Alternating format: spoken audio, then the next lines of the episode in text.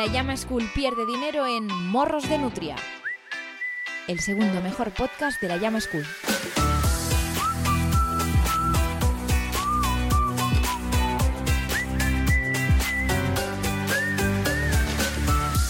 Hueva, ¿qué tal? ¿Cómo estáis? Encantado de saludaros. Soy David Martos, eh, guionista con dos grandes logros profesionales. Uno, formar eh, parte de la comunidad de este programa. Y dos, haber colado en televisión la pregunta ¿Un borracho con diarrea camina haciendo heces? Dos orgullos, ¿verdad? Eh, esto es eh, Morros de Nutria, el sitio donde trato de juntarme con compañeros de oficio que me flipan y con los que he coincidido trabajando para descubrir cuáles son sus sketches y sus bloques de stand-up ah, preferidos. Y como sabéis, eh, producido por la Llama School, la mejor escuela de comedia online donde por solo 14 euros al mes tienes acceso a todo tipo de cursos para escribir comedia, eh, aprender a hacer stand-up o a grabar podcast. Ah, por si alguien lo está viendo, pues eh, ya está pensando si este pavo tiene uno, ah, yo también puedo no hacerme rico ah, con esto. Y es un curso que yo creo que los que estamos aquí necesitaremos también, sobre todo para poner eh, técnicamente a punto el podcast. ahora pondremos en situación, hemos estado quizá media hora hasta que hemos llegado a este punto. Oh, perfecto, y, y ya tenemos, tenemos el primer gato de la noche colándose cuando todo parecía que estaba encaminado. Hostia, qué maravilla. El primer gato en el, en el cogote de uno de los, de los invitados. Hoy estoy contentísimo porque aparte de gatos, eh, también se ha unido a este podcast eh, una cómica genial con quien coincidí escribiendo el leitmotiv y a quien llamé enseguida que me hice autónomo para pedirle consejos. Eh, y lo primero que me dijo fue lo siento mucho. Pilar de Francisco, ¿qué tal? ¿Cómo estás? ¿Qué tal? ¿Qué tal? ¿Qué tal llevas la trimestral? Muy bueno, bien, bien. Me diste varios tips, eh, lo de llevar un libro de cuentas, eh, los modelos y sobre todo cómo llorar un domingo por la tarde cada tres meses por, eh, por los IVAs. Pero Pilar, Pilar veréis que está sujetando el móvil con la mano, que tiene un burruño de, cables en los auriculares. Todo esto es fruto de que no ha salido nada bien para, para, entrar en el podcast, pero ya, ya estamos aquí. Esta es la primera invitada en vertical. Para mí es un... Hombre, es un, logro, es un buen título, la primera invitada en vertical, eso que me llevo, eso ya para mí, para siempre. Exacto, en la vida de Twitter. Y contrapuesto a todo esto, en un, en un plano perfecto, eh, también coincidimos los dos en Leitmotiv con un guionista con una de las trayectorias más bestias de este país, pero sobre todo, y no menos meritorio, eh, reconocido por lucir las mejores camisas de la comedia española. Raúl Navarro, ¿qué tal? Muy bien, muy bien. Eh, tengo que decir lo primero que me encanta que hayas cambiado la, presentación, porque mm. al principio del podcast decías que entrevistabas a gente con la que habías coincidido o que admirabas. Metías esa O como diciendo, bueno, a ver, eh, no me voy a mojar con la gente con la que he trabajado, tampoco, bueno, me pillaban cerca. Entonces ahora ya están las dos cosas. Está guay, sí, eh, hoy se cumplen, hoy se cumplen eh, los, dos, los dos requisitos. y se cumple también el, requisito que marcamos. Llevas una camisa de gato perfectamente para, la ocasión, ¿no? fantástica. Y mm, pensaba que me devolverías por eso el, saludo con, con el huepa, que es algo que... Exacto. sí, sí. sí. Sí, sí, es verdad, es verdad. me he solo con esto, perdón. Sí, sí. Es que mm, fui, yo eh, de repente un día, no sé por qué, fui diciendo huepa a todo el mundo hasta que un día en la redacción del Emotiv entró una compañera y yo dije huepa y tú me miraste como con los ojos muy abiertos y me dijiste, ¿qué haces? Y yo, saludar, y pero no puedes ir diciendo guapa eh, aquí a la, a la, gente. Y fue como, no, no, no, no. En, en ningún momento eh, era. Entonces entendí que se podía malinterpretar el saludo y desde entonces ya no lo hago en individual, lo hago solo en, ah, en un genérico. Sí, sí, es que era, era un, guapa, como dicho por Torrente. ¡Huepa!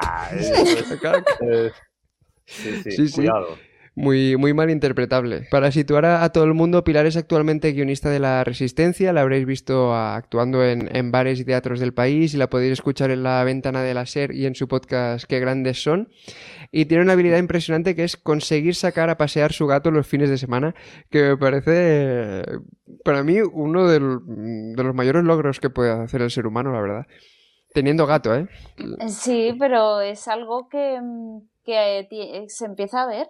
O sea, creo es porque siempre no se saca los gatos porque es más cómodo para nosotros, no es porque hmm. los gatos no a muchos les gusta, es más cómodo porque saben hacer sus cosas aquí.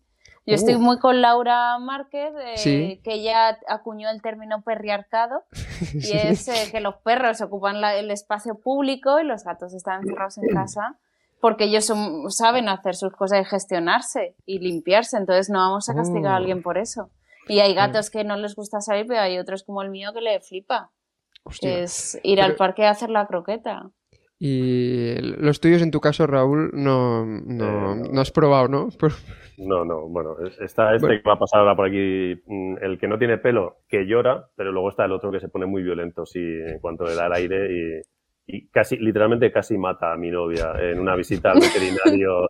Eh, acabó en urgencias con una infección. O sea, eh, le dijeron, si hubiese tardado 24 horas más en venir, podrías haber muerto. ¿Qué dices? Tenemos una gata asesina y que le den por el culo. Saquemos a los gatos, a los perros y ya está. Eh, Me gusta porque parece, ahora mismo parece la sexta noche, ¿no? Tenemos dos, dos posiciones muy, muy, muy contrarias eh, sobre el mismo tema. Fight. Lo que, lo que tu, tu gato es finge que el, que acaba de pasar, eh, Jarvis, em, sí que tiene una habilidad para mostrar cariño mientras tú duermes que a mí me, me fascina, que supongo que si lo puedes contar para los... Sí, sí, sí. Ahora ya se la pasado, eh, pero hmm. cuando vino a vivir eh, a esta casa su, su afición de noche era sentarse eh, y meterme los huevos en la oreja. Eh, sentado con los testículos dentro, que además que era el tamaño como perfecto de mi oreja. Luego lo castramos y lo volví a hacer, pero ya quedaba vacío, ya había como hueco pero estuvo durante bastante tiempo haciendo eso. Ahora ya, afortunadamente, ya, ya solo molesta, pero no, no me, no me vio las orejas. Bueno, pues eh, Raúl, aparte de prestar su aparato auditivo como reposahuevos, eh, actualmente es productor ejecutivo y socio de la coproductora. Ha escrito y dirigido ficciones como El vecino en Netflix o El fin de la comedia de Ignatius Farray, serie por la que, ojo, eh, fue nominado a, a, un puto Emmy, que se, se dice rápido. También te digo, Raúl, que tanto a mí como a Pilar no nos impresiona, porque hemos sido nominado cuatro veces seguidas a los premios Alma de, de, guion, por lo que podemos decir que los aquí presentes hemos sido nominados a cuatro Almas, un Emmy, y entre todos sumamos la friolera de cero, cero premios. Me parece igual el mejor registro hasta la fecha, vamos.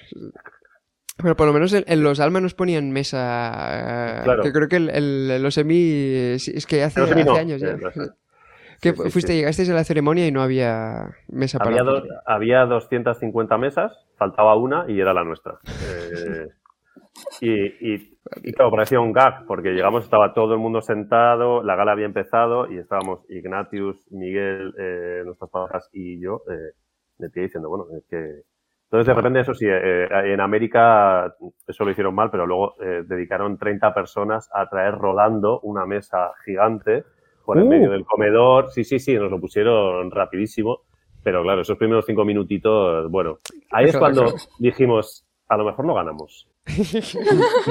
Además, los dos, en un programa que hablamos de, sketches y stand-up, eh, tenéis bastante relación con el mundo de sketches, tanto eh, escribiéndolos como interpretándolos. Eh, tú, Pilar, nos descubrió Iggy Rubin en su capítulo en Morros de Nutria, que hicisteis un programa que se llamaba Cobaya Pop hace 10 años. Buah, Vaya recuerdo desbloqueado, ¿eh? Sí, sí, me acaba de hackear la cabeza, sí. que sepas que, eh, hubo gente que fue a verlo porque hay comentarios de eh, estoy aquí por haber escuchado Morros de Nutria y, se os ve 10 años... Bueno, en realidad estáis muy iguales todos y está muy guapo, ¿eh? Hay que decir. yo, no lo conocía y, y mola un montón. Y además tú, Pilar, tuviste intervenciones memorables de Leitmotiv como eh, Isabel Díaz Ayuso, eh, que si me permitís, eh, hay un documento gráfico que ilustra uno de estos momentos. Oye, estás como es Pilar sujetando el cartel de Isabel Díaz Ayuso, presidenta, al lado Raúl Pérez disfrazado de, de bueno, una Carmena. Y se consiguió como que, que Carmena fuera más grotesca que Díaz Ayuso. Total, o sea, sí, sí, ¿a quién votas? Te quiero decir. Un señor con peluca, o, sí, sí. pero tengo el cartel en casa y uh. lo malo es que lo tengo en el pasillo de recuerdo. Lo que pasa es que viene a Peña a reparar cosas y claro, en ese cartel alguna vez se me olvida darle la vuelta. Entonces alguna vez me he puesto una oh. cara como... Bueno, o incluso... tengo en el pasillo, o bien. Claro, ¿no? Muy bien. Eh. Pero en general, eh, cuando vi a alguien de Globo y tal, bueno, mm. y... es el sitio. Y tú, Raúl, empezaste creo que también escribiendo sketches en, en canal, ¿no? Si no tengo mal entendido. Sí, sí mi primer trabajo como guionista, bueno, trabajo, era un programa de sketches que se llamaba Auto Indefinites. Eh, mm. Digo que no era un trabajo porque tú mandabas sketches y solo te pagaban los que te compraban. Entonces, ¿Qué eh, era, sí, sí. Oh. Era, eh, no era una buena época. Entonces yo recuerdo que igual mandé 60, 70 sketches, solo se emitieron dos y solo me pagaron dos. Pero lo, lo, mejor de eso es que era, era un programa en valenciano y yo no, no hablo valenciano. O sea, entendía valenciano porque aprendía valenciano con bola de drag. Eh, ese era un poco mi, entonces yo escribía en castellano y luego los pasaba. No existía el Google Traductor. Perdón, todo, todo, todo, sketches sobre lucha, ¿no? Eh, y sobre, sobre Super Science y Es como, ¿qué, qué obsesión tiene este tío? temático, sí. No, pero, pero claro, hubo un momento que a mí no me cogían los sketches y hasta que un momento me, me, llamaron y me dijeron, este sketch es que no lo entendemos. Entonces yo intenté eh, explicarles el, el, sketch y me dijeron, no, no, es que no entendemos el idioma en el que está escrito. No, no... Yo traducía con un uh. programa que se llamaba Salt, que era mucho peor que que Google Traductor, entonces eh, había veces que me los podía eh, corregir un amigo, pero era, algunos era como, mira, mándalo. Y dijeron, es que no, no, entendemos muy bien. O sea, yo parecía analfabeto cuando, cuando mandaba eso. Ese, ese fue el último sketch que escribí y ya, eh, ya lo dejé. Así que poco éxito. esos fueron mis inicios con muy poco éxito. Sí, me ha recordado una anécdota cuando dices no eran, no eran buenos tiempos, que en, en, un libro de, de, la biografía de los, de los Monty Python, uh, no sé cuál de ellos contaba que cuando empezaron a escribir en televisión y escribían guiones, venía un taxi a casa. Eh, para coger el guion, el guion se iba en taxi a, a la tele y, y, ellos tenían que ir en metro. Y me, parece... Eh, ¡Ostras! ¡Qué maravilla! ¡Qué maravilla! Como una definición perfectamente metafórica de, lo que es el, curro. Eh, en tu caso, que solo pagaran los que te cogían, me parece acojonante. Menos mal que ya tenemos a Alma y ya esas cosas no pasan. Ya, exacto, A, uno de los guionistas le dejaría en el taxi con el guion. Eh, y el otro en el metro. Total. Y los dos, eh, eso aparte de escribir, eh, Pilar, eh, con más regularidad os subís al escenario y tú, Pilar, últimamente con en pareja, con, con, Borja Sumozas, con vuestro show Por fin juntos en el, en el Golfo. Claro, supongo que es algo distinto a lo que has hecho normalmente, que era como escribir algo unipersonal para ti a pensar un show que tengan que hacer dos personas, ¿no? Sí, y bueno, sigue en evolución. Cada vez más queremos mm. hacerlo más show y menos monólogos, más ah. cosa de espectáculo con un concepto. Pero porque a mí yo nunca he tenido la hora, pero porque a mí me gusta más hacer cosas en grupo, me lo hmm. paso mejor. Entonces cada vez tienen más momentos juntos, medio sketch improvisado y menos monólogo. A mí, no sé, es como hacer algo distinto y que mola un montón. Hay un, además tiene como una parte de, de roast, que si me permites voy a poner un fragmentito que a mí me mola mucho, que es va con la dificultad de, de rostear a, alguien tan cercano, pero con la ventaja de, de conocerlo mucho, ¿no? No, no me puedo meter con él. Sergio os he dicho que es mi maestro, que soy cómica gracias a gran parte a su ayuda, que, que para mí es mi referente no solo en la comedia, ¿eh? en la vida. Yo le miro y digo, tengo que empezar a cuidarme.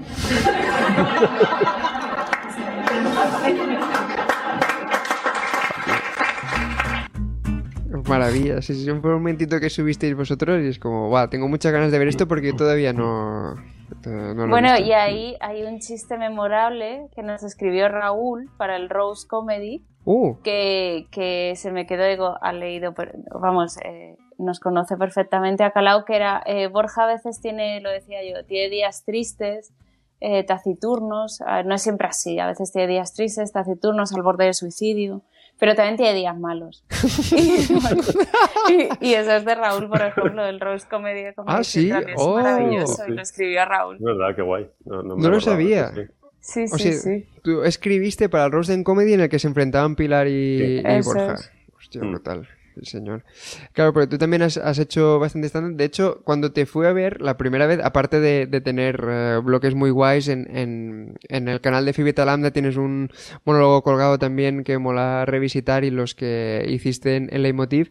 Pero siempre me ha flipado como la tu catchphrase de, de inicio, que la vamos a ver y que siempre la recuerdo. Soy un experto, al fin y al cabo soy calvo, llevo gafas, tengo barba. Es lo peor que te puede pasar en la vida y en el quién es quién. Es que luego, me, luego lo cambié y, dije, eh, soy lo mejor que te puede pasar en la vida y lo peor que te puede pasar en el quién es quién. Ah, un, poco uh, para, un poco para venderme mejor. De, tampoco soy lo peor que te puede pasar en la vida. Una cosa es que me eche piedras a mi tejado, pero no tantas. Pero claro, claro. Perdón, que no, no, que es que es todo, todo un género realmente. El, del primer chiste de, apertura, eh, bueno, que hay como memorables, ¿no? El de Ernesto Sevilla, vamos a partirnos el culo, tal, pero conseguir ya en, una frase eh, el set deprecating, eh, un aplauso, porque las, todas las veces que te lo he visto, eh, entra como un tiro y que además sea un, chiste guay, me parece complicadísimo. Sí, aquello fue un tweet eh, de épocas en las que tuiteaba, ahora ya no tuiteo casi chistes, pero antes sí que mm. eh, me sirvió un poco para probarlos. Ese tampoco funcionó especialmente bien, pero hubo como algo que de repente como que lo volví a leer y me parecía muy corto, que hablaba eh, exclusivamente sobre mí y que para mm. situarme con el público me, me, ayudaba bastante, con gente que no te conoce de nada. Claro, Ya, o sea, ahí te, con eso yo, yo ya vendía el personaje, entonces me... Mm me gustaba mucho. Luego el resto, pues siempre iba mucho peor. Pero ese chiste, por lo menos ahí decía, bueno, mira, ya este momentito me lo quedo. Pues nada, situados todos, vamos ya a vuestra mandanguita porque hoy hay... Joder, hay... hoy estoy muy ilusionado. Ahora entenderéis por qué. Vamos allá. Bueno, como siempre recordad que tenéis los links de lo que comentemos en la descripción o en la llamaschool.com barra morros. Y eh, hoy eh, tú, Raúl, has escogido un sketch que es el germen, me atrevería a decir, de, la idea de este podcast. Em, porque me acuerdo del momento exacto en, eh, la redacción de Late en el que me dijiste, ¿no has visto de, de Audition de Mr. Show? Y dije, no, y me dijiste, tienes que verlo ya. Y me lo vi en el ordenador y fue como tío, ¿por qué no conocía esto? Y mm, también hablando con Leti, me pasó también con, con, Álvaro Carmona, que me recuerdo que me recomendó un sketch que fue como, tío, gracias a Dios que me rodeo con gente que me descubre cosas como estas, eh, como es el caso de, The Audition de Mr. Show, ¿no? Sí, qué guay. Sí, eh, yo, llegué a Mr. Show, em, pues por la traducción que hizo, o sea, Mr. Show es una serie de, de sketches de Bob Odenkirk y David Cross, del año 95, que aquí yo creo que nunca se ha emitido en, ninguna plataforma. Se, está en Netflix la, como la, la continuación que hmm. hicieron eh, hace como tres o cuatro años, se llama With Bob and David, que es un hmm. poco los mismos personajes, un poco el mismo concepto ahora. Pero Mr. Show es, es muy guay yo lo descubrí porque en el Focoforo, que era un, foco, un foro que había en internet, pues eh, como en 2008, Focoforo, eh, ¿Qué es es un, ah, tienes que buscarlo, te va a encantar. Es un foro en el que estaban Vigalondo, Hematocrítico, de Ceballos, toda esta gente se oh. empezaron a reunir ah. en, este foro. Y el hematocrítico. Eh, foro coches bien, ¿no? Eh, eh, sí, exacto. Sí, sí, sí, sí. y el hematocrítico cogió los, los subtítulos de Mr. Show y los tradujo todos. O sea, esta, esta serie está traducida entera por hematocrítico. Todos los subtítulos. O sea, la, la, bajabas pirata porque no había forma de comprarla y, y entonces con esos subtítulos yo empecé a descubrirlo. Y recuerdo que mm, el primer, o sea, puede que no sea mi favorito, o sea, yo lo veo y me gusta muchísimo, ¿eh? pero es, hmm. es, el, es, con el que llegué a Mr. Show, entonces hmm. eh, me gusta mucho. Es, es de audiciones, eh, David Cross va a una especie de audición, a una especie de casting, donde están eh, Bob el, como los que le tienen que dar el papel son Bob Odenkirk y y otro actor que no recuerdo el nombre, pero que es el que sale en Community, el que tiene las patillas de estrellas. este actor. Eh, y entonces la, eh, la, audición consiste en, se llama la audición. Y entonces, mm. eh, cuando empieza, lo primero que dice es, ¿puedo coger esta silla? Y dicen, sí, dicen, no, no, no, no, no, que esto forma parte de, de mi performance. Entonces la performance es que va a hacer una audición. Y entonces, cada vez avanza más, cada vez les pide, les pregunta que le digan algo, ellos dos no saben si interactuar o no, cada vez que interactúan todo mal, entonces se genera una tensión todo el rato, hasta el último momento, que el, último chiste, que además ya sabes que va a ocurrir, pero está, tan medido que es, es una maravilla.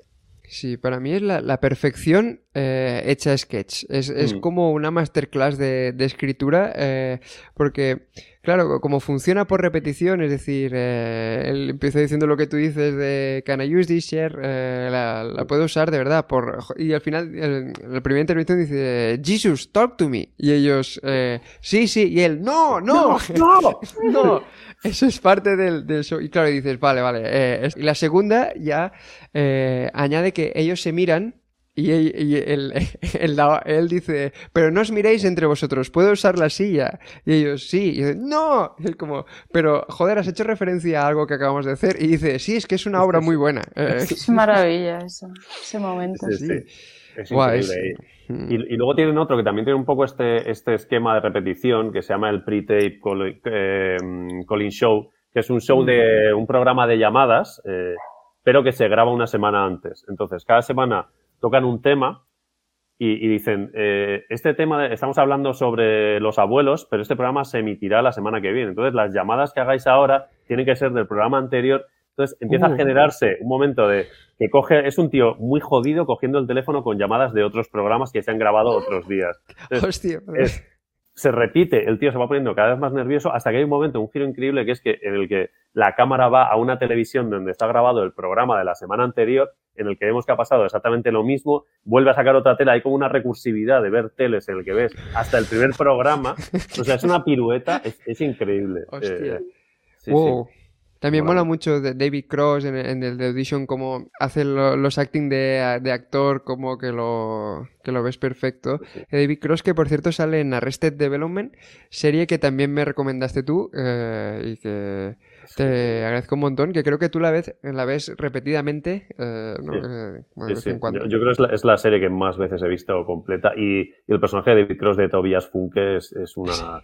O sea, es una joya, es que cada vez que apareces, podría haberlo metido en lo de quién, qué te hace gracia todo el rato, qué te hace reír, esto No, y además me acuerdo cuando ah, vino, Bob Odenkirk en, en Leitmotiv y le llevaste como una carátula de, de Mr. Show para que la, la firmaras. me, la firmó y, al lado de la firma puso una flecha señalándose a sí mismo por si me equivocaba y pensaba que era el otro. O sea, estaba muy bien la firma, sí, sí.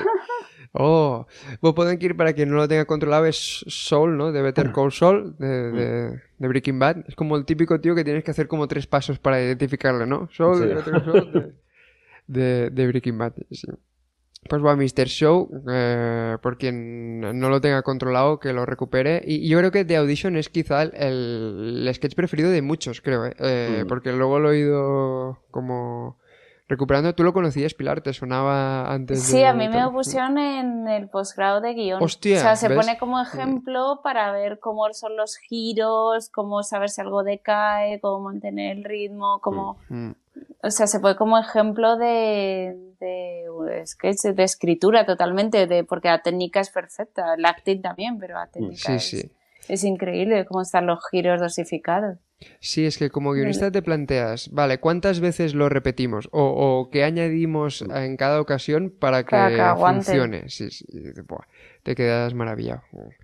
Pues eh, Mr. Show por un lado y por otro lado eh, me hace gracia porque todavía no habíamos mm, tratado un, un, sketch en este formato eh, que es el que tú has escogido Pilar, que es un sketch dentro de una gala, concretamente la gala de, los Globos de Oro de 2017, que viene al pelo porque tú estás recién conectada de llegar de los premios Feroz, gala que has escrito también, ¿no? Supongo que estabas como un poco imbuida del mundo galas, ¿no? Cuando pensaste en Sí, porque con, esto de escribir eh, gala eh, tengo que verme todo.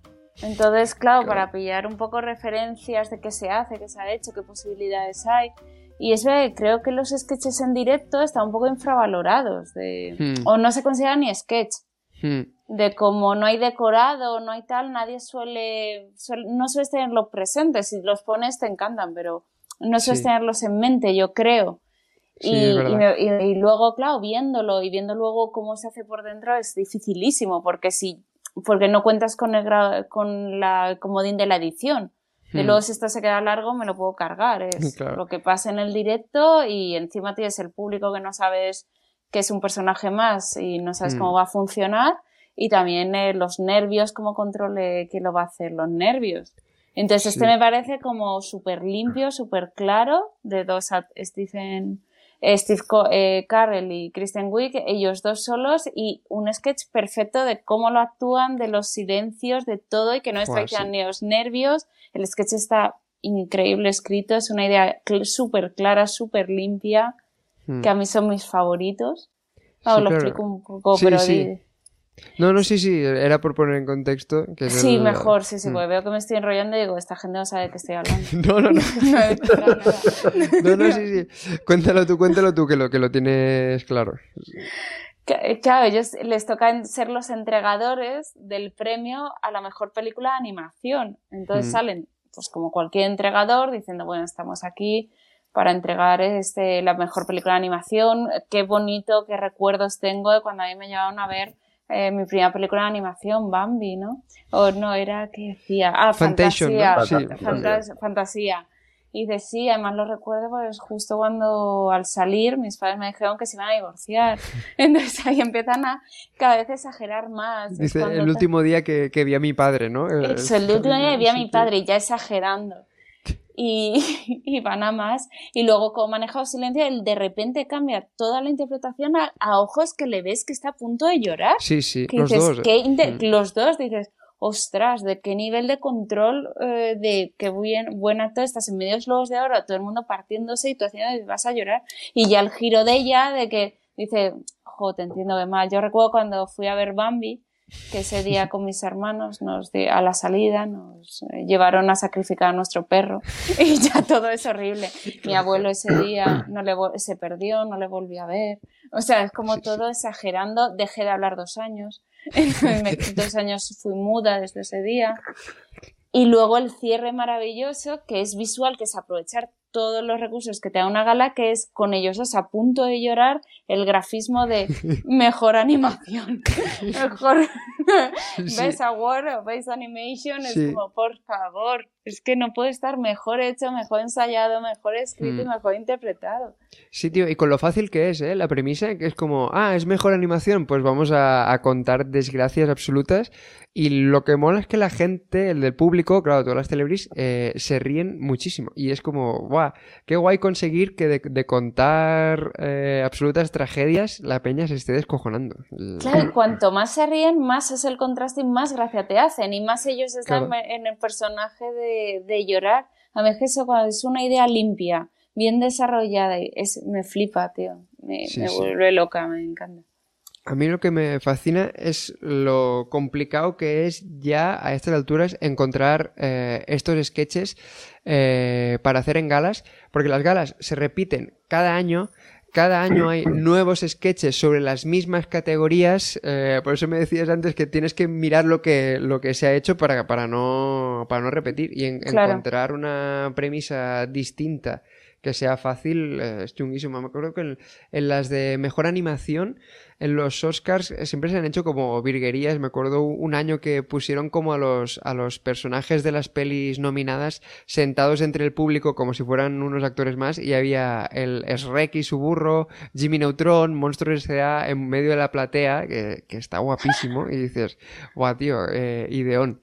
O un como un falso documental, creo que era, con, todos los, nominados. Eh, pero la típica eh, Jamcat de entrevistas de gente sentada, de actores, pero son personajes de animación diciendo la, la suya, el, viejo de App, respondiendo preguntas. ¿Tú, uh, ¿tú habías escrito alguna gala, Raúl? Uh, pues no. afortunadamente me, he librado de eso. No, no, no, no. no. Me, me, aterra. no. Es que, claro, es como un formato complicadísimo. Me acuerdo que con, Pilar sí que escribimos lo de la, de los Goya del 2020 y me acuerdo muy contento de la del 2019 que era para pensar el opening, que era la... Mm, hicimos como la idea de... Eh, siempre se hace como el recorrido de los protagonistas llegando al teatro y hicimos la, la vuelta, en plan, ya ha pasado eh, y el volver. Y era como... ¿Estamos seguros de que eso no se ha hecho? Eh, ¿De verdad tenemos una idea que, que pueda tirar para adelante? y, Sí, sí. Sí, sí, total. Y ese quedó bien el año por actualidad el de mejor corto. Ah. que era Maxim Huerta, que salió más... Eh, ¡Oh! claro, el ministro había sido ministro eh, unas horas, ¿no? Buah, es una verdad. semana. Sí. Y salió a presentar a ser entregador a mejor corto. Oh, es verdad. y lo no jugó muy bien, o sea, tiró el chiste perfecto. O sea, fue como... Sí. Bueno, es que, claro, realmente no había nada más. Era él saliendo y él, diciendo. era él y el premio chiste". al mejor corto. eh, que recuerdo, me acuerdo cuando, cele- cuando nos dijeron Maxim Huerta ha dicho que sí. Y fue como, vamos, eh, lo, lo tenemos. El resto da, da igual. Era- la actualidad ayudó. Pues si queréis, eh, en, en la llama escuela hay el curso con Pau Escribano sobre escribir galas, eh, muy recomendable que, que, que puede venir, venir muy bien. Y eso en cuanto nada. a los... Sí, sí. Eh, No, iba a decir que, que siempre hablas de los eh, mejores sketches, nunca de los peores, que, que- que creo que hemos Uh. escrito tú y yo, que es, es mi primer recuerdo de Leitmotiv, que es el sketch de la actuamitad, que nunca hemos Sí, sí. hablado. ¡Guau, tío! Oh. No que es conozco eh, eso. cómo, cómo un sketch eh, eh, se cae por todas partes de, de una idea que puede ser mejor o peor. Eh, to- todo empezó a salir mal. Era, es que ni, ni recuerdo, o sea, solo recuerdo que el sketch era Andreu iba, era una sección en la que él contaba la, la mitad de una noticia y luego había que adivinar entre varias opciones Exacto. eh, La- cuál, la era, se- cuál era el remate, ¿no? Cuál era la segunda. Eso es. Eh, Pero, pero no sé por qué, de algo tan simple decidimos complicarlo muchísimo, que era que a Andreu le entraban, la- le entraban las preguntas con un, con un brazo mecánico, eh, que ya para empezar no, no era, no se consiguió el que, el que, Era el típico, queremos el típico brazo de esto que aprietas Exacto. acordeón, que y se va alargando. Eso quisimos, quisimos llevar una sección a hacerlo sketch. Y eso, Sí. eso fue un error. Entonces, este acordeón no estaba, era como un palo de escoba. Era un palo con una mano. Con, un- con una mano, con un dedo y la, la tarjeta pegada. Es que luego la tarjeta tenía eh, la, la segunda mitad de la noticia estaba pegada para que no viésemos, Sí. tenía como un cero encima y no se despegaba. Entonces Andreu empezó a. o sea, lo estábamos viendo, era un castillo Andreu- de naipes. Sí, eh, sí. de- horrible. Andreu dijo la frase que yo no se la he escuchado nunca, nunca más en directo, como medio en broma, pero los que lo conocíamos era como, vale, eh, se está liando, dijo al equipo, me estáis jodiendo. es como, chicos, me estáis... Ah, no, no, perdón, chicos, me estáis puteando. Era como, claro, es que, es que es verdad, él no sabía ni, de repente creo que mira por un lado, le entra la noticia por el otro lado, eh, lo coge, intenta abrir, le, le queda mal hecho. Eh, en, en ese caos loco que no ha pasado nunca más en la historia de Late, o, o si ha pasado, luego igual como teníamos media horita de pospo, estos mini fallos de realización se retocaban, pero se ve al, al regidor gateando por detrás en, en la sección, o sea, era, era un, un caos tan, tan loco. Guau, tío, meteremos, voy a buscar la sección y la voy a poner en, en descripción. Gracias por, ponlo. por este momento desbloqueado. ¿eh? Buah. Mm. Ahí es cuando dije, a, lo, me- a lo mejor me tenía que haber quedado en el intermedio. eh, no sé qué cambio. Pensaba que esa gente de, de Barcelona tenían esto como más controlado, pero no, no. Sí, sí. Además con, con, el, con el nombre acto a mitad, que, que, que ya es un juego de palabras que no... No, no, na- nada funcionó. Uf, maravilla. Vamos a, vamos a vuestros bloques de stand-up preferidos. And now for something completely different.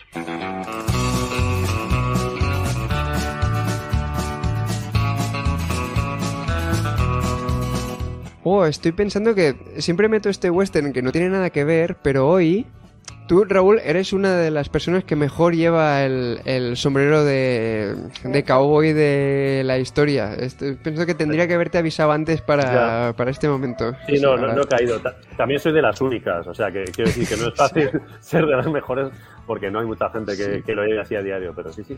estoy- Pero es verdad que un- una buena habilidad de los que hemos quedado a, a comer contigo o a otras cosas es saber siempre dónde colocas el, el sombrero en, en los sitios en los que vamos. De repente ya no lo llevas en la cabeza, tú miras a tu alrededor y está perfectamente puesto en una lámpara, en, en- sí, sí, sí. es como un Yo sexto entro a, sentido. entro a los sitios y ya directamente detecto dónde se puede colgar, sí, sí. Sí, la cabeza del camarero molaría, ¿no? De repente, como, bueno, me, me lo va, me lo va a llevar un rato. Pues eh, vamos ahora ya con vuestros bloques de monólogo preferidos y, y hoy, por ejemplo, tú, Pilar, has destacado una cómica que yo no conocía y ahora estoy ultra feliz de, de haberla descubierto porque entonces empecé a indagar. Mola un montón. Se llama Natasha Leguero, ¿no? Sí, es increíble. Yo la descubrí hace unos 10 años, que había vídeos por e, de ella, pues cuando empezaba en Comedy Central, en Opens. Es eh, buenísima. Y ha hecho varios roasts. He cogido el del roast de Justin Bieber, hmm. porque además en ese momento todo el mundo era mega famoso, todos los que están ahí. Eh, solo hay dos mujeres. Eh, ella es la única cómica Hmm. y reparte, o sea, es increíble. Esa intervención yo creo que nadie se esperaba o no la conocían, yo creo la mayoría de los que están ahí y es increíble cómo está escrito. Sobre todo tiene, tiene varias líneas que es que reparte a cinco a la vez. O sea, es como hace como cinco remates a veces. Hay un combo que, mira, lo, tengo apuntado. Claro, me mola mucho por haber, por haber destacado también un género que todavía no habíamos tocado aquí, que es el roast. Eh, y claro, es como hacer un, bloque de monólogo dentro de un roast, que claro, no es tanto como lo entendemos, como muchas veces se ha reproducido aquí, que es como un cómico contra un cómico. Aquí es el roast rollo homenaje, ¿no? Que lo llaman ahí, que creo que es como una parodia del toast, eh, que es como un brindis, pero rollo roast. Y mm, aquí se hizo el de, el de Wyoming, creo, en, en comedy, que es hay una persona que es como el protagonista, con varios famosos que se rostean entre ellos y también al, al, al homenajeado. Y, y, claro, en ese hay, está Shaquille O'Neal, Snoop Dogg, Ludacris, Kevin Hart. Y el que tú dices, Pilar, es que me, me lo apunté porque es increíble, que es... Eh, Kevin Hart tiene complejo de Napoleón. Eh, Kevin, Napoleón fue un líder francés. Ludacris, Francia está en Europa. Justin, Europa es un continente. Shaq, continente no es un tipo de desayuno. me parece, claro, en inglés. Eh, tío. Es increíble. De repente reparte a todo el mundo y me parecía muy original cómo está escrito, las estructuras que usa, que no la ves venir en ningún momento. Hmm. Y ella, a su vez, cómo lo dice. O sea, es, eh, es con su con su estilo ser cero agresiva, pero contrasta tanto el personaje con lo que está diciendo que es maravilla pura. Sí, sí. Maravillosa. Y eso, y te pregunté, de hecho, si servía como monólogo, pues yo tampoco tenía claro si un claro. Eh, sirve, se puede entender como, como hmm. monólogo, pero claro, aquí en este caso. Sí, no, no, eh, además. Se entiende sí es que se lo casca ella sola, pim pam, pim pam, y, y, mola porque a mí siempre me han flipado los roasts, sobre todo porque lo veo como uno de los formatos donde puede lucir más el, el ingenio, de decir, vale, eh, sobre todo si es con alguien eh, a quien el espectador también conoce, que es a ver qué encontramos aquí distinto, que no se le haya dicho, que no caer en el tópico y encontrar ese punto. Tiene chistacos brutales con, con, con Kevin Hart, el cómico bajito y, de raza negra que le dice, es que está en todos lados, eh, estará también en la nueva temporada de Juego de Tronos, haciendo de sombra de Tyrion. todo es gravísimo, todo lo que dice. Y ahí es realmente, yo creo entonces no había, no estaba tan asumido en las cómicas que participan en Rose o en espectáculos de estos, entonces yo creo, mm. ella fue súper rompedora. O sea, no hace tanto del Rose, pero yo creo que era novedoso entonces. Y ella, ella me parece una pionera. Sí, ¿no? Por el estilo y por todo, sí, sí. Sí, sí, claro, tiene chistes que, que como, wow, como la, de la, la polla de Shaquille O'Neal eh, es tan grande que necesita usar Dropbox para mandar una foto polla. Eh, como, tío, es que... Sí, sí, de no cortarse nada, o sea, está súper, súper guay. Y mm. ella siempre es así, ¿eh? Este en uno, bueno, este en un Rose es es su, su estilo. Tiene programa de sketches también, tiene varios ¿Ah, ha hecho, o sea, oh. sí, sí, es maravilloso. Y especiales, eh, vi que tenía algunos en, en, Comedy Central, creo, pero no, encontré, encontré como un par que están colgados, creo, y se pueden consultar. luego tiene con su... Sí, luego con su marido hizo un programa que creo está en Netflix, pero el mm. marido es como... Eh, me mola mucho más ella. O sea, aunque lo hacen juntos, pero yo me voy a las partes de ella. Y luego tiene hmm. una serie como hace de época, que también está muy bien. Pero es un poco siempre su, su estilo. Y es de hmm. las que se escriben todo ella, o sea, me parece pionera de, de muchas cosas.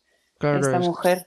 Escritura e interpretación. se llama eh, But You See, I Reinvented Myself, creo que es uno de los especiales. Y luego eh, Natasha Leguero, Life at Bimbos. Eh, que Bimbos, no sé si es un chiste o, realmente hay, hay, realmente un teatro patrocinado por Bimbo, pero si es así, yo, también me gustaría que mi especial estuviera grabado ahí, tío. Que fueras celíaco, ¿te imaginas? Eh, Con esto, hostia, brutal. Pues Natasha Leguero, eh, descubrimiento brutal. No sé si tú, tú, la tenías controlada, Raúl. No, eh, no, no, no la conocía y me ha pasado lo uh. mismo, que después de verlo he empezado a ver sus, sus especiales de YouTube y a buscarla y es muy, muy guay, sí, me ha gustado mucho. Mm, es como recomendar al recomendador, ¿eh? Me gusta un mm. poco porque... Sí, luego tiene hace poco con Jimmy Kimmel que ha ido invitada y está siempre súper graciosa. O sea, cualquier entrevista de ella, cualquier meter su nombre en YouTube y y empezó a verse cosas. Pues ahora decía lo del recomendador porque en tu caso, Raúl, eh, has escogido un fragmento del especial de Adam Sandler 100% Fresh que, que, solamente también vi porque vi que lo colgabas en, en Twitter. A este no fue directamente, fue como, ve de esto, señores y lo vi y, fue como, ¡buah! Eh, estoy muy contento de, de, haber visto esto. Y en tu caso también es como un formato distinto de, de bloque de monólogo porque es una canción. Sí, sí, eh, a mí ese monólogo me, me, gusta mucho. Yo creo que me pilló en un momento vital que justo necesitaba eso, que es, eh, hace mm. poco hablabais con, creo que eras Tomás, Tomás, creo que era el que hablaba de Bob, Bob Burham. Sí, exacto. para, mí este es como, el, como la otra cara de, una moneda, ¿no? Que es también un especial en el mm. que tiene música y tal, pero todo a lo grande, eh, cada, cada show, o sea, hizo, no sé, igual tiene 25 shows distintos que salen en el, en el monólogo que va cambiando de público y de, escenario. Eh, y luego todo, claro, el tono, en lugar del bajonero, todo es alegría y es como un, niño eh, disfrutando. Entonces, hay como, hay, tres momentos que me, que me flipan de ese monólogo. Uno es eh, el mini bloque de, de la primera vez que se hizo una fotopolla y había un fantasma, había un, de repente en la foto sale un fantasma al lado y que lo peor es que el fantasma era muy grande, entonces no quería mandar la foto porque, claro, por comparación su polla y además estaba al lado y estaba con una regla, o sea, es como, todo ese, son como 45 segundos divertidísimos. Eh, mm. luego el bloque, que es un poco el que más se podría acercar a lo, a, lo que yo hago, ya no en, en, monólogo, sino en comedia, que es el, el bloque de la montaña rusa, que, mm. que va con su familia, pero su, su mujer y sus hijas, eh, como tienen que subir de tres en tres, suben ellas solas y entonces él acaba con un desconocido y cuenta ese viaje a la montaña rusa en el que de repente con el desconocido, bueno, empieza a ver algo, ¿no? Algo bonito hasta que al final, eh, cuando salen, eh, va a comprar la foto porque está como medio enamorado de que cuesta 65 dólares, le hace una foto con el móvil y cuando se gira está el hombre que ha comprado la foto y dice, no valgo lo suficiente, es que no lo valía. esa, esa, historia me, me, me, vuelve loco. Pero luego hay, ah, hay una cancioncita muy corta que, eh, que habitualmente vuelvo a ver y que la tengo siempre en la cabeza, que es la de Phone Wallet Kiss. es hmm. una canción en la que habla de las tres cosas que, que necesita en su vida con las que sale, que es el teléfono, la, eh, la cartera y las llaves y es mm. muy graciosa. Luego va contando cómo solo necesita esto, pero de repente eh, llega a coger un vuelo y necesita el pasaporte, y entonces ya en el estribillo mete el pasaporte, luego el ordenador, como que va sumando cosas y tiene un creciendo y una estructura muy, muy guay y es, muy, muy divertida. Está como muy emparentado realmente con The Audition en la idea de repetición y en la repetición ir, ir cambiando. claro, sí, sí. Eh, eh, esta canción mola un montón, sobre todo porque yo creo que también como, como, lo ves desde un punto de vista humorístico, piensas, vale, eh, también cómo saldrá de aquí. Es decir, mm.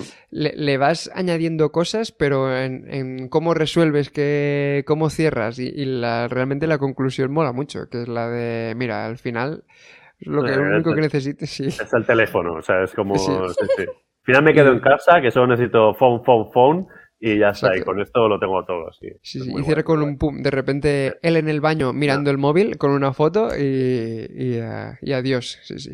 Este especial yo recomendaría que si hay gente que no le mola Adam Sandler por las pelis, eh, se olvide del Adam Sandler cinematográfico y, y vaya como virgen a esto porque es muy guay. A mí tengo que decirte que no es la, mi canción favorita, que hay otra que es... Eh, hay dos que es Bar, Bar Mitzvah Boy. sí, sí. pero es que es una canción increíble. Sí, sí.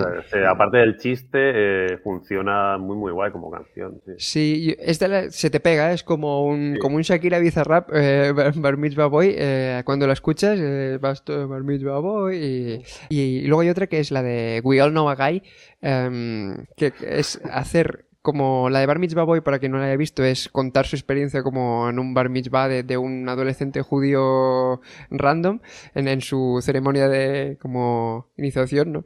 Y eh, eh, We All Know a es como chistes observacionales dentro de, una canción que es todos conocemos a alguien que y entonces a partir de aquí va metiendo ¿no? que, sabe mucho sobre café eh, que abraza a tu mujer cinco, segundos de más eh, que, usa colonia eh, en cantidades industriales. Y, además lo que decía es que como está grabado en varios teatros mmm, mola ver el montaje y en esta canción de repente vas viendo cómo pasa de, teatros pequeños a, estadios y te cagas vivo. ¿Tú lo habías visto, Pilar, el, show? Eh, sí, sí, eh, y, para, y eh, lo recuerdo como un poco lo que has dicho de cambiar la imagen que tenía Dan Sandler. De un poco creo que para él fue como de repente volver a, a, conectar con mucha gente. Bueno, lo recuerdo así, en el momento que, que me pilló. Mm. Como valor, de repente me encantó. Y esta última parte como más sentimental, cuando canta Chris Farley, eh, que era mm. su colega del Saturday que murió súper joven, la última con su mujer. Sí, yo me acuerdo de un tuit de Miguel Esteban, que además em, creo que es compañero tuyo, Raúl, de escritura de, varias series, en el que mm. decía, cuando necesite estar feliz, me voy a poner este especial. Y se me quedó grabado y pensé, sí, sí, es que este es el rollo realmente. ¿no?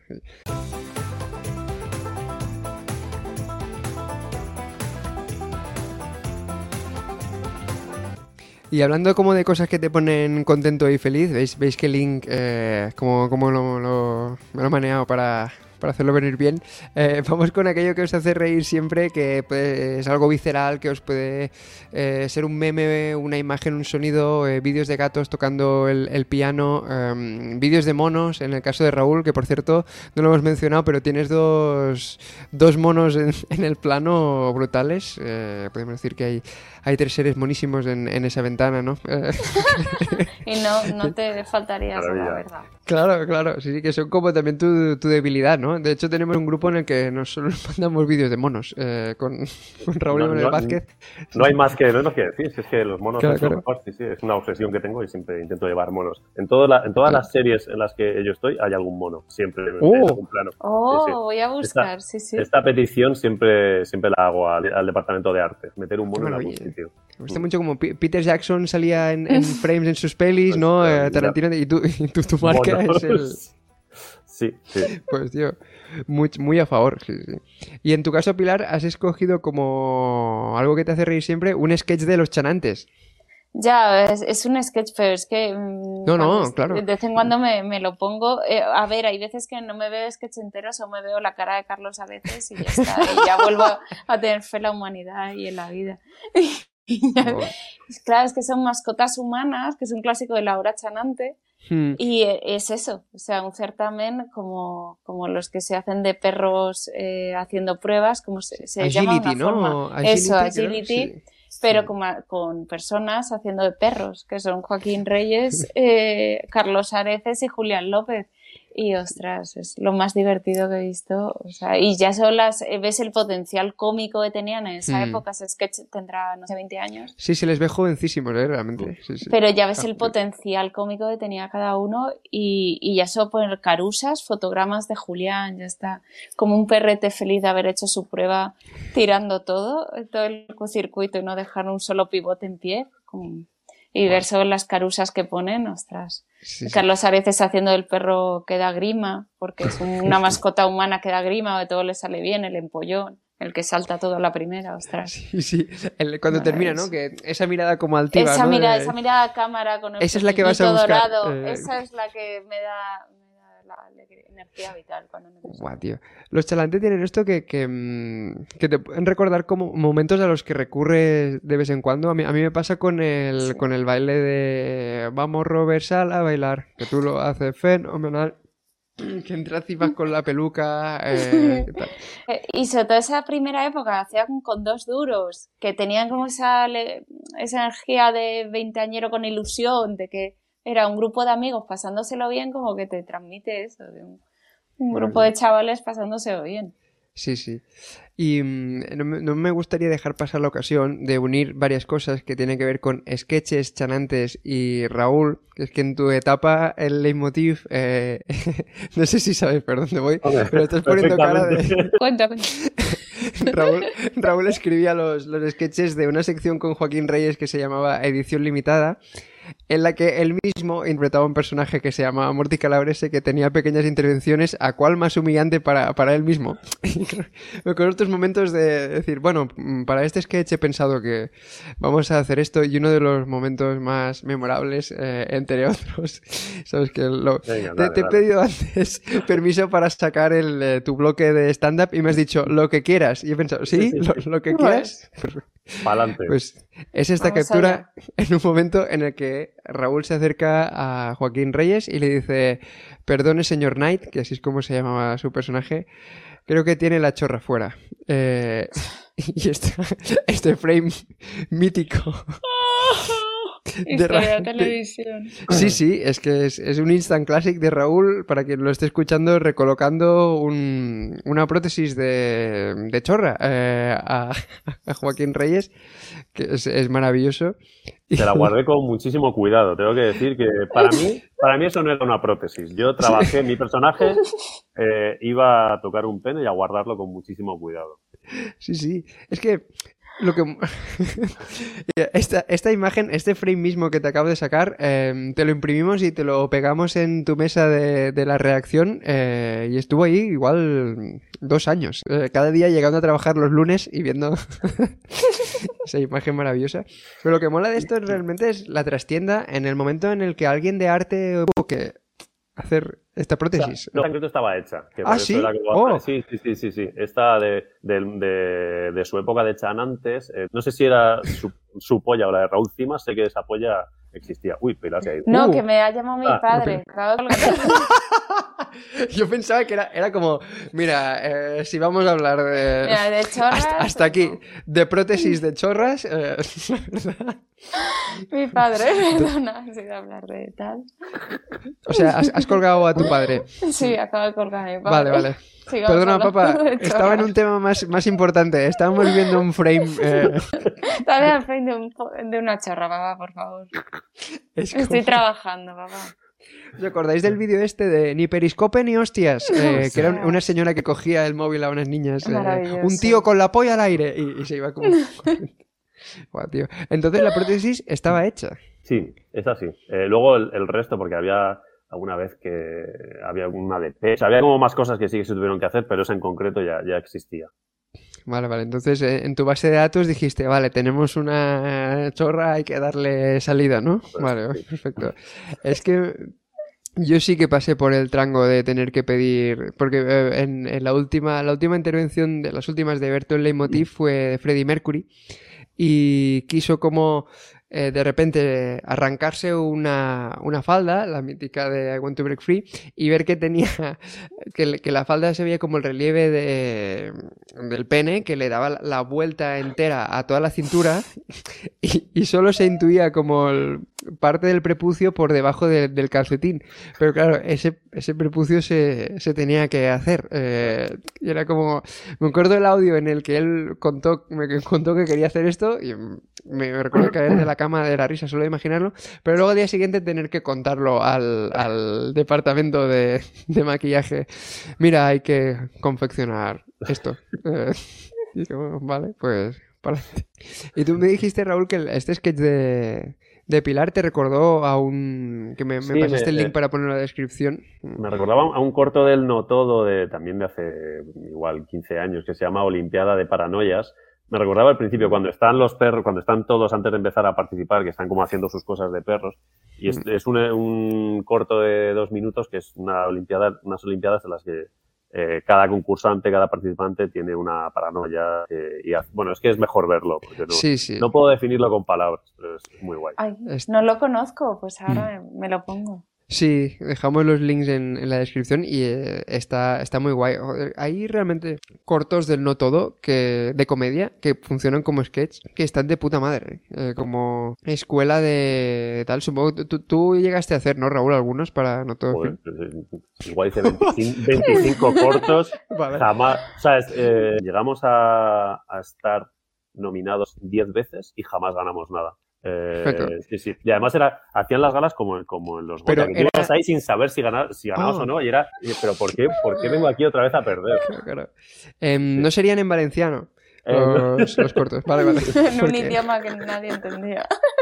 Hay, hay un corto, ahora que sacabas lo de la polla, que me acabo de acordar, un corto del No Todo que se llamaba Sí o No, Ah, era, eh, era un corto en el que un padre hablaba con una niña que, que quería abortar y no sabía si hacerlo, ¿no? O sea, era un corto que tú lo veías y como muy intenso y no tenía nada, hasta que de repente alguien, cuando ya llevaba dos o tres semanas en la web, dijo, ¿pero os habéis fijado en esto? Y entonces lo volvías a ver y el padre iba con la polla afuera. todo el ¡Oh, corto, un es increíble ese corto. Entonces, pero no se hace ninguna referencia a nada, entonces, eh, es como que no hay ningún subrayado, pero tú lo ves, eh, no sé si estará todavía en YouTube, pero ¿Qué es un padre con la polla afuera. es Oh, increíble muy, ese muy corto. gracioso. sí. Y una vez que te lo dicen, ya no puedes dejar de Mm. reírle, Claro, que claro, es claro. La polla Ah, fuera. tía.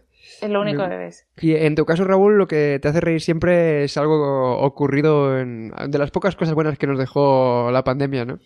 Sí, eh, primero, hubo un momento que pensé que hay otra cosa que me hace muchísima gracia, pero que es más una serie que es en It's, It's Always Sunny en Filadelfia. Mm. Hay una secuencia de, de Danny DeVito saliendo desnudo de dentro de un sofá, que es un vídeo que también me pongo recurrentemente para, para reír, porque es como, como, como cuando Ace Ventura eh, tenía esta secuencia en la que salía del Sí, rinoceronte. sí. Es algo parecido, pero con Danny DeVito, tan pequeñito, desnudo, enseñando el culo al final, es muy, muy gracioso. Pero Hostia. el, eh, el vídeo que he elegido es... eh, ya el concepto es gracioso, que es un juicio en el que, un juicio por Zoom, en la época de Mm. la pandemia, en el que el abogado, que es un señor que por la voz se oye muy mayor, eh, por, por error, cuando entra, cuando tiene que hablar con el juez, tiene puesto eh, un filtro y su cara es un gato. Eh, entonces el juez le dice, disculpe, eh, tiene, creo que es un- el juez intenta ayudarle como, no, sí, es un mira, filtro". podemos verlo si queréis. sí, va- vamos Y- a verlo, sí, sí, y sí. escuchamos. Es que... Mr. Ponton, I believe you have a filter turned on in the video setting. La, la miradita, la miradita del pero gato. claro. To, uh, El filtro reproduce su expresión trying to- facial. can you hear me, Judge? I can hear you. I think it's a filter. It, the- it is, and I don't know how to remove it. I've got my assistant here. She's trying to, but Claro, pero es que la cara del gato realmente está muy triste. Estos, estos filtros no como que te reproducen tu cara de verdad y estás viendo a la persona detrás. No puedes Ah. ponerle pena, pena a la Claro. persona que de- Tiene que- al no asistente, asistente intentando quitar el filtro, pero, pero para mí lo mejor, bueno, da, da- ver, sí, comento lo I'm mejor. prepared to go forward with it. That's I'm here live. It's not. I'm not a cat. O sea, I can I can me- see that. Oh, la frase, está. tío. O sea, me representa tanto estar en una situación en la que has perdido completamente el control y tu cerebro dice, tienes que decir, no soy un gato. O sea, de repente, eh, eh, él cree que el problema es que lo puedan confundir con un gato que va a defender al acusado. Entonces, es- o sea, como comedia me parece increíble. O sea, es, es una maravilla. Sí. Hostia, y el, el otro diciendo, sí, sí, eh, puedo, puedo, puedo verlo. Hostia, Ay. brutal, tío. Maravilloso. Sí, sí. Es de, de dolor de barriga, ¿eh? Pilar estaba rotísima, ¿eh? Es Sí, como, sí, sí, es sí. que Es que la, carita de pena del gato, todo es, es perfecto. Un contexto tan serio como un juicio. eh, es brutal. Y ahora que mencionabas, eh, mira, justo eh, It's Always Sunny en Filadelfia, uno de sus guionistas, eh, Rob McEiger, que nunca sé pronunciarlo, tiene una serie ultra recomendable que estamos viendo ahora con, con Leti en Apple TV que se llama Mythic Quest. No sé si alguien. Sí, sí, sí, Em, muy, muy fan. Además es una serie que, que crea él con, con Megan Gans, que es Hmm. una guionista de la hostia, eh, que estuvo, y es también guionista, eh, yo creo que ha llegado a ser coordinadora de guion de, de Filadelfia, eh, y que trabajó en, en Community, Hmm. y eh, a la que Dan Harmon agredió sexualmente. eh, Tuvieron Uh. ahí como una movida, sí, sí, sí. O sea, pero es una Hostia. guionista buenísima y él también. O sea, la, Mm. la serie es increíble. Hmm. Es, eh, también en The Onion, creo, así. Ahora que decirlo de Dan Harmon es verdad. Creo que incluso hubo un podcast en el que Dan Harmon se disculpaba, Sí. creo, y, y ella luego dijo: Esto es una. Más es que creo que. el- Hace poco lo, lo vimos con Leti porque a raíz de, de buscar eh, info sobre esta gente eh, nos salió. Ella dijo, vale, esto es una masterclass de cómo disculparse eh, cuando hay un, un caso así. Sí. Pero en, en esta serie justo tienen un capítulo de la primera temporada en el que representa que están confinados porque les pilló eh, confinamiento, en esa, que retrata todos estos tips, lo de mutearse, no mutearse, em, hacer cosas cooperativas como que te pasas un, una, una, patata por ahí, que es, eh, es perfecto. Mm. Es, como... Tengo que decir que cuando lo empezamos a ver me dio como pereza el hecho de, de volver a ver como gente confinada, fue como... Uf, eh, pero es súper emocionante ese capítulo. O sea, todo el final, más los mm. créditos. A mí es, un capítulo que me gusta mucho. Eh, de mm. cómo, precisamente por eso, porque lo ves después que ya parece que se ha hecho todo y que ese mundo es horrible y sin embargo, yo creo que le saca mucho partido.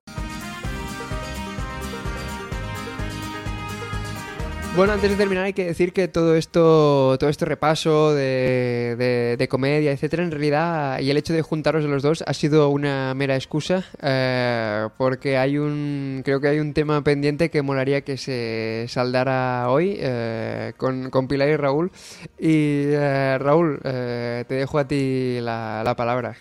Bueno, eh, Pilar, Pilar, es, como, sí, sí, sorpresa, sorpresa, ¿no? Claro, te voy a pedir matrimonio, ¿no? Eh, Pilar, hace un año y medio cuidó a nuestros gatos eh, durante unas vacaciones, que nos fuimos mi novia y yo, y entonces, eh, como compensación, porque ella no quería que le pagásemos, como compensación, mm, bueno, le, le, busqué una cosa que tuve que mm. preguntar qué le interesaba, entonces nunca he podido dárselo, y creo que este es el momento para enseñarle un año y medio eh, después, ¿eh? Sí, sí, pero creo que yo no sé si esto todavía le seguirá gustando, pero es esto, es esta foto de. Eh, oh, es Miguel Bosé con, con, Mick Jagger. Con Mick Jagger en la visita al séptimo de caballería. Eso es una foto original que, de hecho, pone que está prohibido el uso de esta foto, que tenía un coleccionista.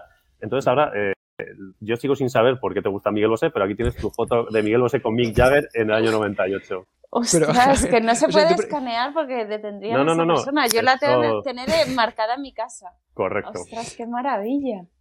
Pero, vale, vale. Entonces, yo sabía que había algo, pero no sabía que era en concreto. Es decir, tú preguntaste qué le podía interesar a Pilar y la respuesta concreta fue una foto de Miguel Bosé. No, no, no, no. Ah, vale. Eh, de repente es como que, vale, cosas de gatos y tal, pero yo quería ir más mm. allá. Entonces pregunté a su entorno y me dijeron, ahora tiene cierta obsesión con Miguel Bosé.